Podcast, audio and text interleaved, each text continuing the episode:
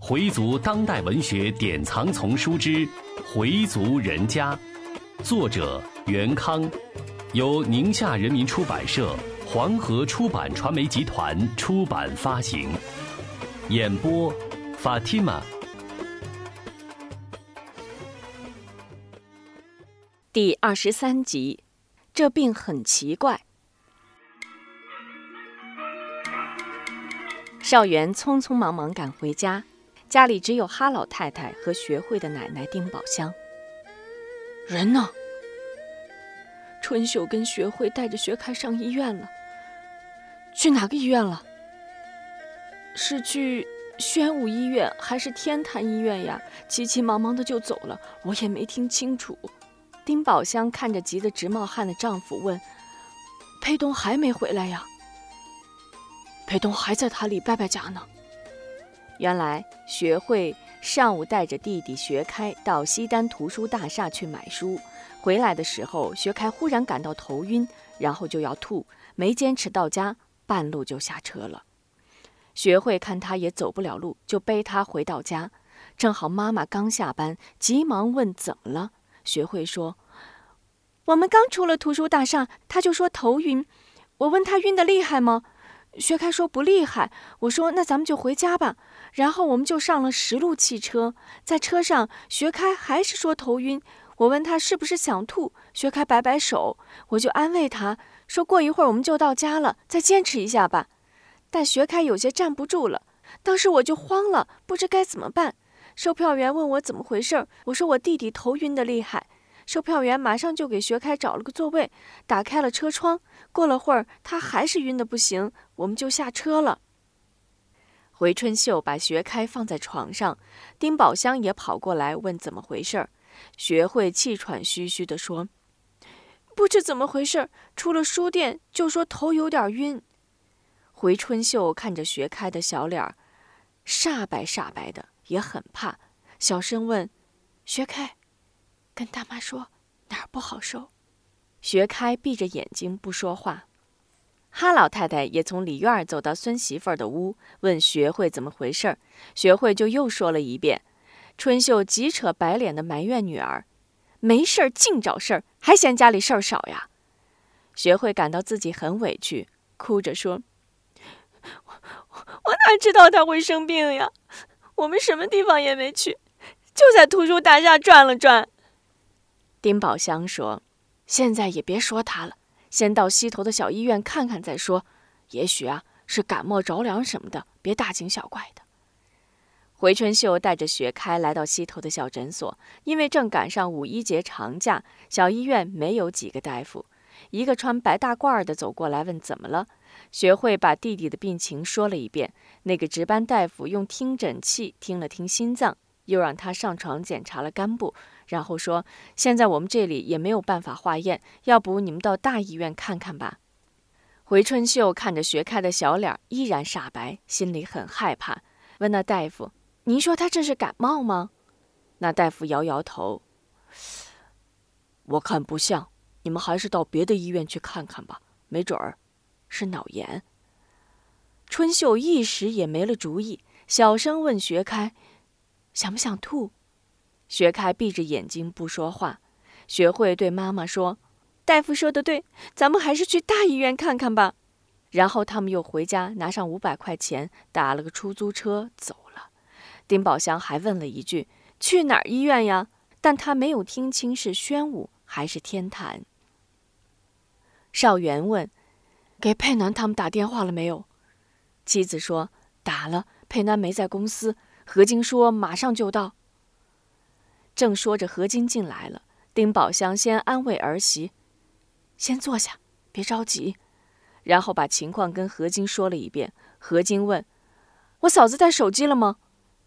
婆婆说：“她哪来的手机？”少元在屋里很是着急：“走多久了？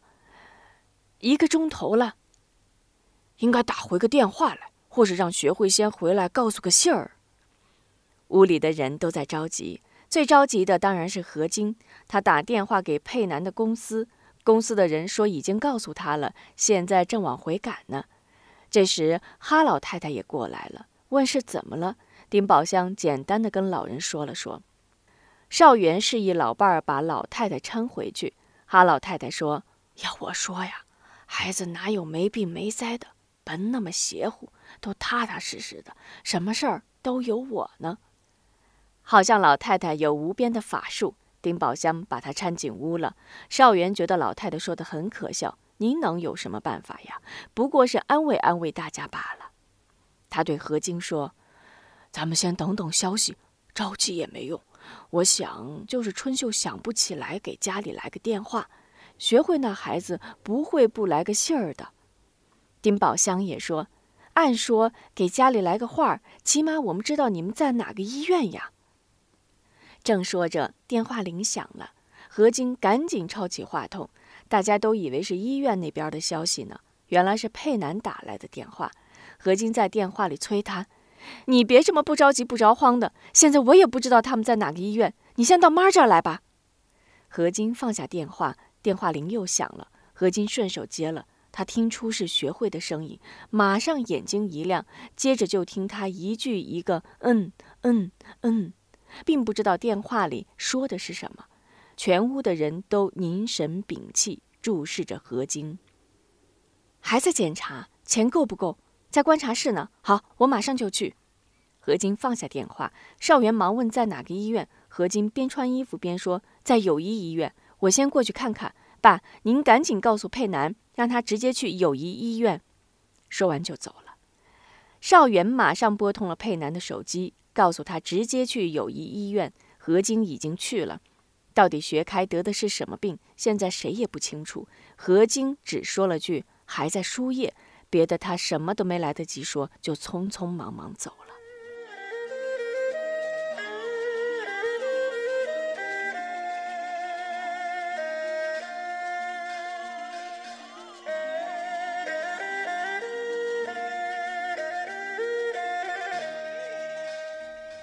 佩南赶到友谊医院，何晶也刚到五分钟。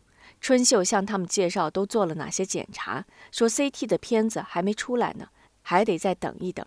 现在先给输液，至于输的什么液，自己也不清楚。他的样子很着急。那些大夫有口音，还戴着口罩，说话又快，不仔细听真听不出他们在说什么。学会还能听明白点儿。佩南去问注射室的一个护士，现在给学开输的是什么液？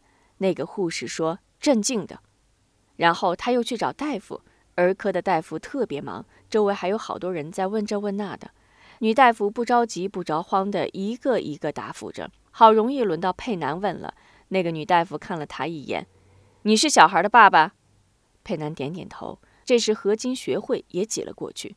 女大夫说：“这孩子情况比较特殊，现在还在观察中，目前我们还确定不了是什么病。”孩子平时睡觉好不好？睡觉很好。我们给他单独一间卧室。何晶说：“你是他妈妈？”何晶点点头。大夫继续说：“以后你们陪着他在一个房间里睡，观察一个时期。”佩南、何晶答应着。大夫又说：“因为现在是假期，我们只能先做一般性检查。等再过几天，你们再挂个专家号，请专家来看看。”大夫，您说我们应该注意些什么呢？何晶问。看他还犯不犯，有什么规律性没有？每天早上和晚上都要给他试试体温，另外要给他补充些营养，也不要大鱼大肉的，特别是肥肉什么的。我们是回民，不给他吃那些东西。何晶说。大夫愣了一下神儿，哦，回民是吧？那就更好了，可以给他些奶制品，有牛奶，我们让他每天喝一杯。佩南说。春秀问：“您说这孩子不会是别的什么毛病吧？”女大夫有些不耐烦了，不是跟你们说了吗？